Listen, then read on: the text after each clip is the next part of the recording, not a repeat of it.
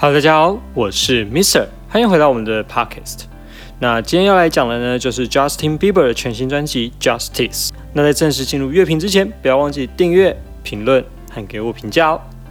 好，那今天这一张《Justice》呢，相信应该很多粉丝在昨天第一试出时间就听完了。那我必须得说，这张专辑比上一张《Changes》好上太多太多太多。上一张《Changes》真的是在乐评啊，在粉丝之间就是一片灾难。那 Justin Bieber 在这张专辑试出之前，也跟大家说，这张专辑的目标是希望能够在这个疫情混乱的时代，连接起大家，让大家能够有一些受到同感跟照顾的感觉，那让让大家都能够透过音乐感到温暖和慰藉。所以他将这张专辑取名为 Justice，一方面也是希望能够带给大家一些正义和一些困难上的鼓舞。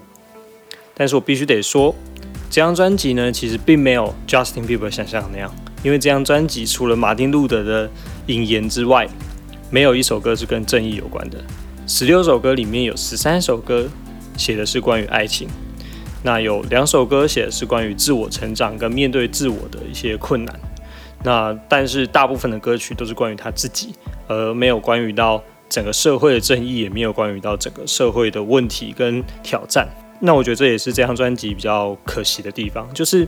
你会期望说，哦，这张专辑叫 Justice，所以你可能会期望说，这张专辑我可以听到小贾在经过这些年以来看到了社会的问题，看到社会的现象，然后去做出一些反思，鼓舞一些正在受害的人。例如去年其实黑人运动就是一个很好的题材，那或许像疫情就是一个很好的题材。那的确去年也有很多很多的歌手做出这样的创作，这样子的。思维跟这样子的歌曲，不过 Justin Bieber 这张专辑就是完全没有这种内容，这张内容就是只有在讲他跟他老婆，还有他跟他自己。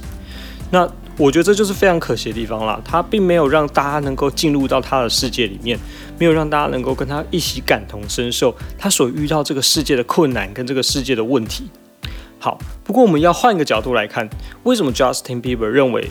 这样子的东西就是 Justice？就是为什么他会写出这样的内容，然后并并且把它命名为 Justice。其实我们必须得去想，呃，小贾斯汀在十六岁爆红以后，他在这个社会上所面对到的问题，就如他在《Lonely》这首歌里面写的，他其实在这个音乐产业下，他被压榨，他被控制，他被一直操作成别人想要看到他的样子，但那不是他真正的自己。但他一直都只想要活出他真正他的样子。所以他认为能够去突破自己，能够去好好的爱一个人，这就是他所看到的正义。他想要的是这种生活，这样的爱情，这样子的自我，而和这样的挑战。那你要说这样的正义跟社会上的正义有没有什么不一样？我认为是很大的不同。他所想讲的是他自己面对到的问题，他自己面对到的痛苦，他自己面对到的挑战。所以。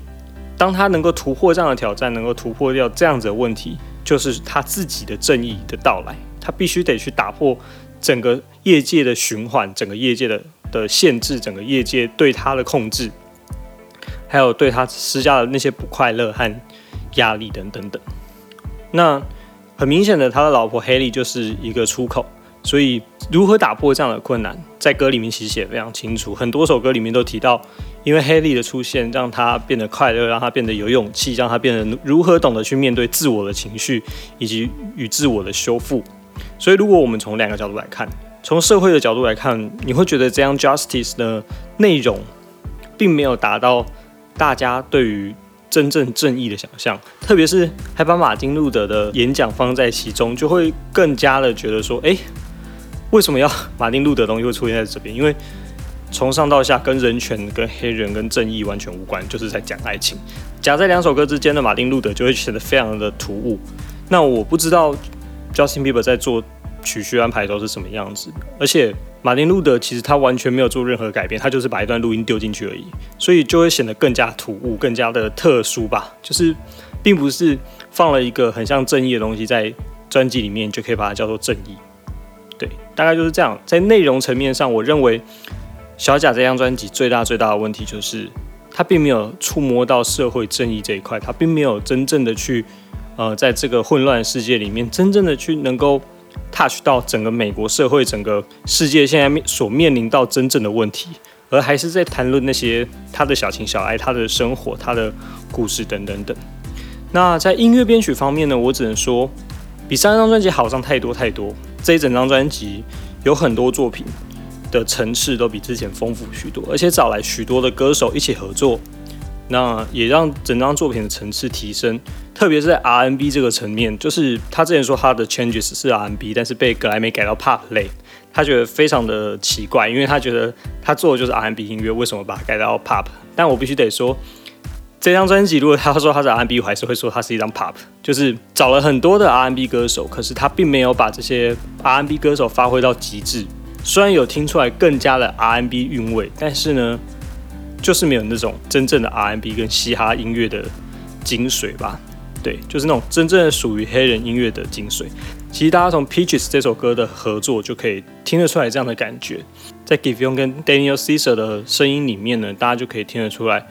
小贾斯汀在 R N B 的声线、旋律，还有他的整个控制能力都不如他们两个。从 Peaches 这首歌听得非常非常明显，就是那种灵魂唱腔的那种。随性自由，还有那种呃音乐本质里的那种受害感，你听不到这种比较深沉的的那种来自内心、来自他的文化的背景的感觉。毕竟 R&B 音乐不是小贾音乐的文化，R&B 音乐它是一个来自黑人底层的一个很深刻的东西。那我认为呢，整张专辑最可惜的合作就是和饶舌新星 The Kid Laroi 和合作。呃，这首歌我认为完全没有把 The Kid Laroi 的合作氛围带出来，就是找了一个饶舌歌手，但是却没有让饶舌歌手唱饶舌，然后两个人就一直在那边唱很旋律性的东西，那听起来整首歌的编曲就是稍显单调，然后有些无聊这样子。那我认为最好的歌是和呃饶舌摇滚新星 Dominic Fact 的合作，那这首歌其实我认为也是整整张专辑里面编曲编最好的一首，那作品做的非常漂亮，然后。啊，也很有 Dominic Fact 的氛围。我认为一个艺人的合作就是要有两个人的氛围啦。那我所以我觉得这首歌非常成功的让大家听到了 Dominic Fact 他的音乐是什么样子。那也同时呢含有小贾的音乐的元素和音乐的感觉。所以我认为这首歌是做的非常好的一首。好，那我们接着来总评一下整张专辑听起来感受。那整张专辑呢，其实就是像我刚刚讲的，就是内容是一个问题。那整张专辑的爱情观也偏单调，偏有点空洞无趣。其实很多首歌都是这样，就是歌词完全不知道实质内容是什么。那有几首歌就是很明显在写给他老婆。那大部分的歌曲都是爱情。对，好，那曲序安排上呢，其实大家可以从就是第七首马丁路德的那个东西之后，就会发现专辑好像被切了一半，就是上面有点。杂乱不知道在干嘛，然后后面就是非常的一致，然后而且整体制作的感觉非常的好，然后又完整又有一个一体性，然后整个舞曲的编制也听起来舒服很多。但唯一可惜的是，我觉得 Hold On 接过去的那个地方怪怪的，就是 Hold On 切的很突然，然后接到 Somebody，但是嗯，你并没有听出来 Hold On 为什么要切的这么突然，他就诶，那就不见了。那我觉得如果大家要听一个好的。曲曲跟曲之间接的话，我觉得可以去听听看 Venus 小王马跟 Lady Gaga 最新专辑，这两张专辑里面都有做到非常好的转接，每一首歌之间的的那些接点，就是断点，他们都有考量到那个时间时长。然后还有一些接过去的特效，我觉得这是非常好的做法。那可是我觉得这是一个假设大家不是顺着专辑曲序听就听不到的小乐趣。那我觉得艺人他们在编曲的时候的确是有在思考这件事情，要去怎么编曲序跟曲序之间的一些乐趣跟亮点。所以我觉得这也是按曲序听专辑的重要性啦。对，好，那最后呢，就是我觉得小贾斯汀这这张专辑 Auto Tune 太多了。从头到尾都在 Auto Tune，就是有点太过于刻意的 Auto Tune。我必须得说，呃，吴亦凡不是说自己是十万伏特，然后皮卡丘吗？所以我觉得 Auto Tune 做太多，就听起来真的就是很电子，然后很吵，然后你会觉得很刺耳。所以我也认为这是一个太过于刻意的刻意，就是。不知道为什么要这样做，然后整张专辑的音乐就有点感觉就有点被破坏掉。那我认为小贾斯汀不知道是不是自己的声音出了问题呢，还是他想要去模仿一些嘻哈音乐歌手的做法？那我觉得这是非常可惜的地方。好，所以呢，我觉得这张专辑在编曲上，如果纯听音乐是完全没有问题，而且啊有几首歌的程度还不错，那也呈现出了肖亚斯汀他以前作为一个 Team Pop 的带领人的潮流人的一个地位啦。但是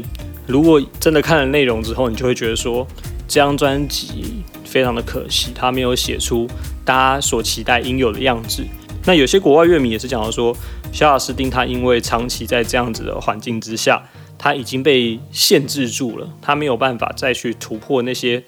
呃整个演艺圈的框架，他没有办法去突破他对音乐思维上的那些框架，所以他没有办法去更多的去创作他想创作的东西，因为他从出道以来，他就是这样子被限制，他就是这样被控制的，那这也是非常可惜的一面。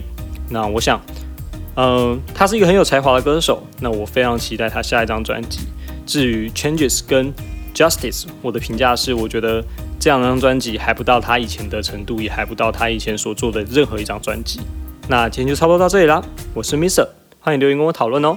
也不要忘记订阅、评论和留言给我。我们下次再见，拜拜。